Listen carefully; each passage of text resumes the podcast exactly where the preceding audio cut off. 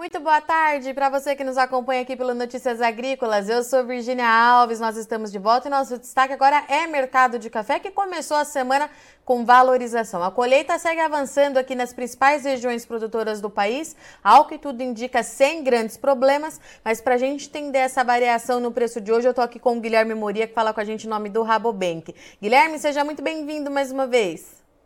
Boa tarde, Virginia. Boa tarde a todos. Guilherme, então o mercado começando a semana aí com valorização, 280 pontos de alta, pelo que eu estou olhando aqui na minha tela, no julho 23. O que, que aconteceu? Temos novidades?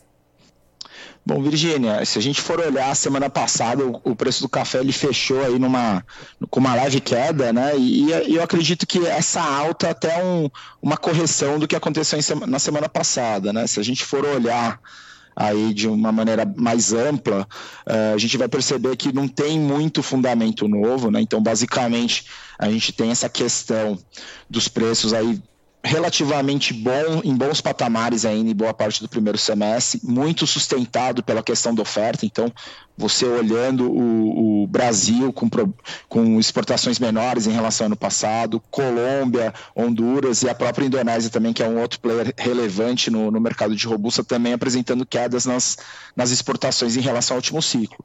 Eu acho que o único player relevante mesmo né, do mundo do café que vem sustentando e vem aumentando as exportações até o momento é o Vietnã, com uma alta de quase 17% nesse ciclo em relação ao passado, que vem aí exportando mais, mas olhando para os outros players, a gente vê que essa questão da oferta vem dando bastante sustentação aos preços de café e vem mantendo ele em altos níveis, né? E Guilherme, pelo que a gente tem observado aqui no Notícias Agrícolas, a colheita ganha ritmo aí nas principais regiões produtoras, sem grandes problemas.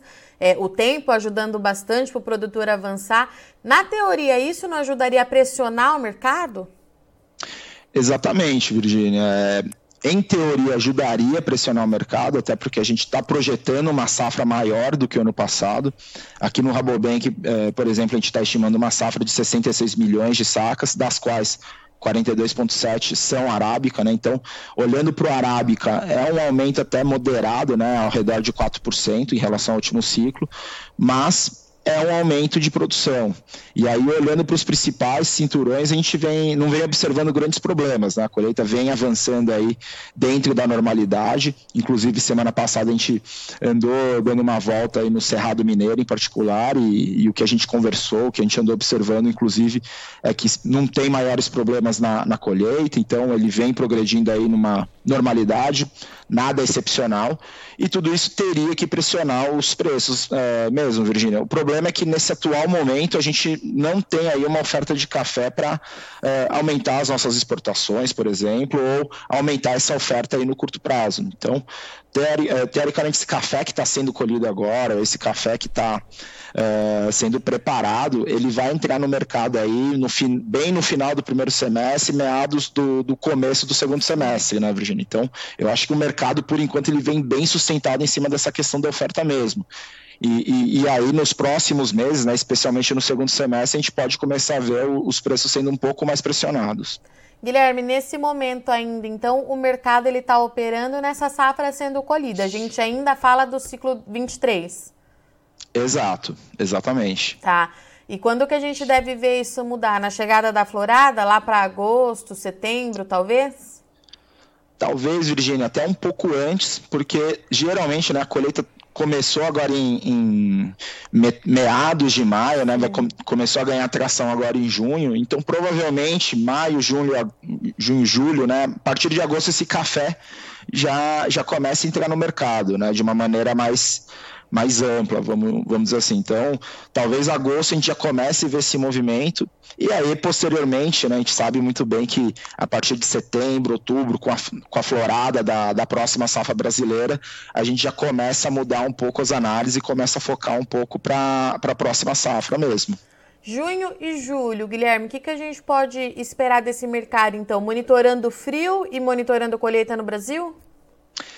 Exato, Virgínia. Se a gente for olhar, é, tem ainda um, um, um, café remanescente ainda na, na, na, mão do produtor, né? ou seja, aquele café que muitos é, estavam comentando no passado, que o produtor estava resiliente, ao mesmo tempo o exportador também não estava querendo comprar, né? na nossa visão, teve alguns negócios que rolaram aí em abril e abril e maio, vamos dizer assim, e agora nesse, nesse nesse inverno brasileiro, o que tem de café, acho que o produtor ele está esperando com um pouco mais de cautela, exatamente tentando entender o que, que vai acontecer nesse inverno brasileiro, Virginia. Então, a gente tem aí nesse mês de junho, julho e até um pouco de agosto esse, esse evento climático que pode trazer volatilidade e aí qualquer problema que a gente tenha do lado da colheita.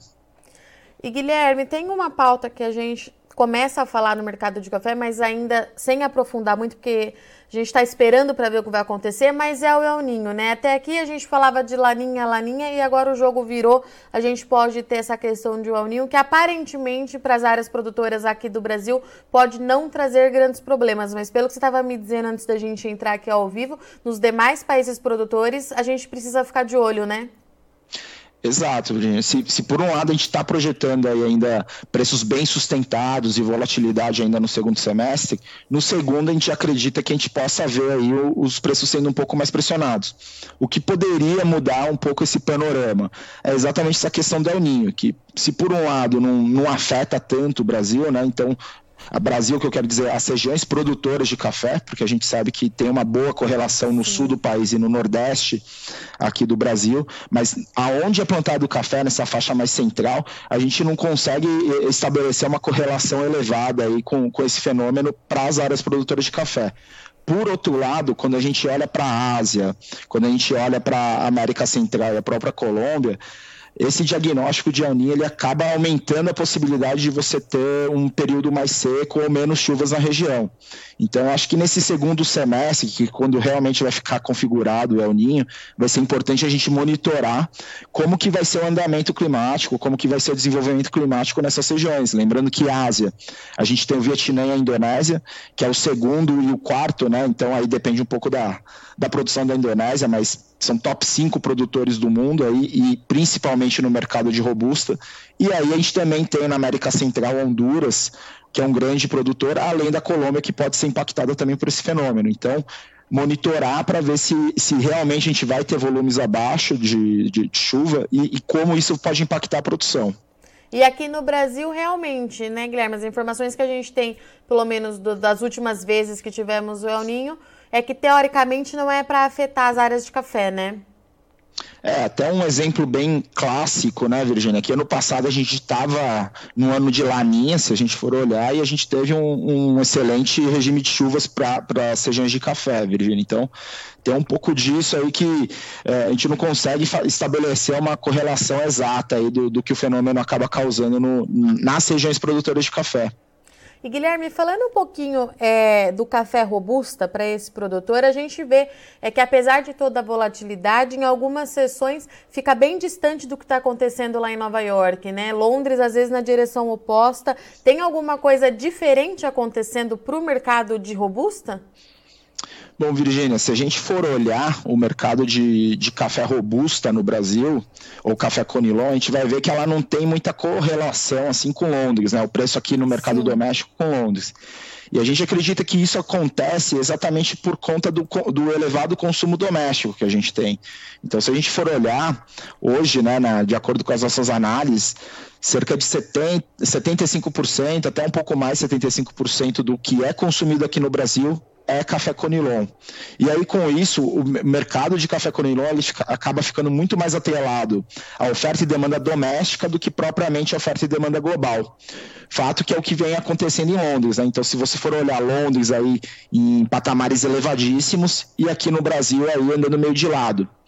Talvez também Londres já possa estar tá comprando aí estabelecendo algum, pagando algum prêmio de risco climático por conta do El Ninho, né? Lembrando que a gente tem aí é, incertezas com relação à oferta no Vietnã e Indonésia, e Indonésia também com a, se a gente for olhar as últimas notícias de produção é, projetada para esse ciclo, já indicando uma quebra aí considerável. Guilherme, é, e para a gente encerrar, você falou um pouquinho da movimentação é, nos negócios em abril, em maio. Essa alta agora nesse momento, né, de colheita ganhando ritmo, alguém participa? O produtor tem participado ou o mercado está bem parado? Olha, o que a gente tem escutado mesmo é que, principalmente agora, final de maio, começo de junho, o mercado voltou a ficar um pouco parado. Acho que tem essa questão do produtor também, né? Ele está segurando um pouco mais as negociações, mas a gente também tem ouvido a, a, contraparte, né? Que os próprios torrefadores, em especial, têm travado um pouco a negociação, têm feito aí um um, compras aí pontuais somente para honrar o, os, seus, os seus negócios, né, os seus compromissos. Lembrando que também para o lado da, da, da, do torrefador também não é um, um momento muito interessante, né? Torrefador, importador de café, Virginia, porque a gente não pode esquecer que a gente está vivendo aí um momento de taxas de juros elevadas, então o custo para armazenar o café é elevado também a curva de curva futura em Nova York ela está invertida, então ela acaba punindo esse carrego. E aí o terceiro ponto que eu também destacaria aí para essa para esse mercado um pouco mais moroso e uma resiliência para nas compras, novas compras, seria essa questão da expectativa dos preços cederem um pouco mais no segundo semestre, Virginia. Então, para que que a gente vai, para que que o torrefador ele vai pagar 1,82, 1,85, enfim, até um pouco mais do que estava no mercado até alguns dias atrás, se no segundo semestre existe uma expectativa aí que exista mais café é, disponível aqui do lado do Brasil. Guilherme, a questão do consumo, é, principalmente na Europa e nos Estados Unidos, né, traz alguma preocupação? Com certeza traz, Virgínia, porque se a gente for olhar, acho que até o mercado norte-americano é, tá, segue um pouco mais tranquilo, vamos dizer assim, um pouco mais resiliente, mas o que a gente tem escutado de notícia na Europa é que traz uma certa incerteza. Se a gente olha os resultados de torrefadoras importantes aí no mundo, estão indicando aí um, um, um um, um panorama de, de, misto né, no consumo. Então você pode ver que, por exemplo, na Europa já existe aí um, alguns reportes falando de estabilidade, até um pouquinho de queda no consumo nesse primeiro trimestre do ano. E aí também acho que entra um pouco a, a macroeconomia, né? Que se a gente for olhar, ainda existe margem para os bancos centrais subirem um pouco mais. E por outro lado, também a expectativa que eles comecem a queda da taxa de juros esse ano. Se eles reduzirem a taxa de juros esse ano, significa que a inflação está controlada e isso favorece o consumo de café. Mas será que eles vão conseguir realmente controlar a inflação nesse ano? Então, eu acho que é uma pergunta que fica para os próximos meses, que vai conseguir direcionar um pouco aí a nossa, o nosso otimismo ou redução do otimismo com relação à demanda, olhando para o próximo ano. Muito bem, Guilherme, obrigada mais uma vez pela sua disponibilidade. Eu já te deixo o convite aberto aqui para você voltar mais vezes, porque aparentemente a gente continua com um monte de perguntas que a gente vai ter que esperar é, esse semestre virar, o ciclo virar, para a gente ter chegar mais perto da resposta, né, Guilherme? Não dá para bater o martelo de que a gente vai ter encontrar todas elas, mas a gente segue tentando. Exato, exatamente, Virgínia. Muito obrigada, viu? Uma boa semana para você e até a próxima. Boa semana e boa tarde a todos. Obrigado. Portanto, então, com a gente aqui hoje, Guilherme Moria falou com a gente em nome do Rabobank, análise para o mercado de café, que começou a semana avançando. Julho 23 subiu 283 pontos, negociado ali na casa de 1,83 dólares por libra peso em Nova York. Guilherme trouxe para a gente que o que sustenta é, o mercado de café nesse momento é a baixa oferta, oferta limitada do produto, apesar da colheita estar avançando muito bem aqui no Brasil nesse momento. Esse é um fator que poderia de fato pressionar as cotações, as condições do tempo, elas continuam favoráveis para o produtor seguir com a colheita da safra 23, mas a oferta mais limitada, já que não só o Brasil, mas outras importantes origens produtoras também é, ofertaram menos nos últimos anos, ela dá suporte então para os preços de café, que começa a semana então em alta, mas de acordo com ele, a tendência é que a volatilidade continue bastante acentuada, principalmente nos meses de junho e julho. Lembrando que a partir de agora a gente entra no mercado climático para o café, é, uma nova onda de frio intenso pode vir é, a dar um suporte mais expressivo de alta para esses preços e a gente tem também a questão de, uma, de um El Ninho que a gente vem monitorando de perto. O Guilherme deixou muito claro aqui para a gente que teoricamente aqui no Brasil não é para impactar as regiões cafeiras, é para as coisas é, acontecerem dentro da normalidade do que o parque cafeiro precisa, mas tem algumas regiões, principalmente na Ásia e também na Colômbia, que a gente precisa ficar de olho porque pode ter corte na precipitação e ali ter então então, uma oferta mais restrita por mais um ciclo nessas outras origens produtoras. A gente precisa monitorar para ver qual vai ser a intensidade desse El Ninho, mas já se sabe que alguns meteorologistas, climatologistas aqui no Brasil falam El Ninho com intensidade entre moderada e forte. A gente precisa ficar de olho. No segundo semestre, a entrada da safra brasileira pode de fato pressionar esses preços. Então, o Guilherme trouxe para a gente que o produtor precisa continuar atento para fechar negócio, não deixar essa janela passar. E lá para outubro, entre setembro e outubro a gente já começa a pensar na safra de 2024, que até aqui vem demonstrando ser de potencial para o Brasil, já que o desenvolvimento vegetativo da planta nas principais regiões produtoras, depois de alguns anos aí de quebra, se mostra de fato muito satisfatório para o próximo ciclo. Bom, eu sou Virginia Alves, eu agradeço muito sua audiência e companhia, mas não sai daí que já, já a gente está de volta, é rapidinho.